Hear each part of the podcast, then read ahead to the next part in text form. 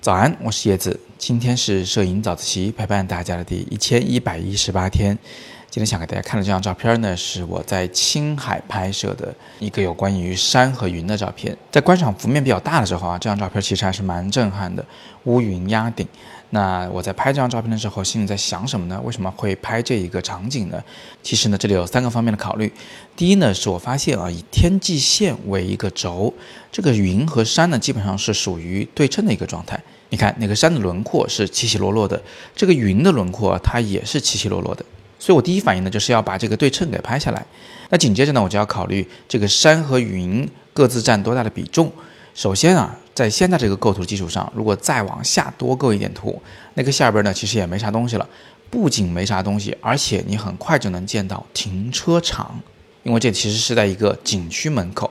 你看，停车场一旦被拍进来，这个画面它那种呃纯自然的观感就被打破了。那所以我肯定是要尽量避免这个问题。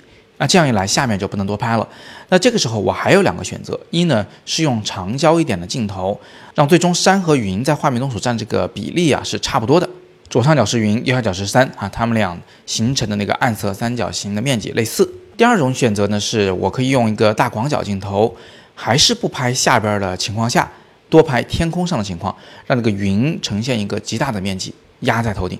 最终我选择了第二种方案，原因呢是这是一个雨云，它的颜色很深，它是非常有压迫感的，所以我在上面多了一些空间，很有利于表达力量感。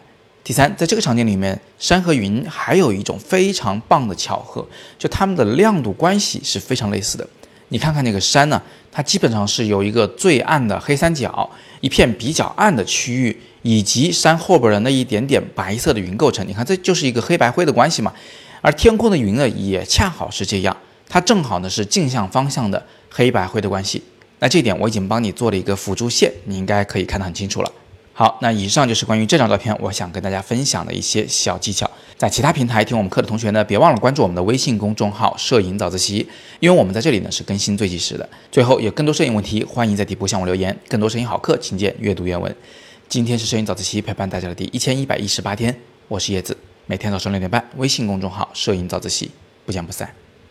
Thank you.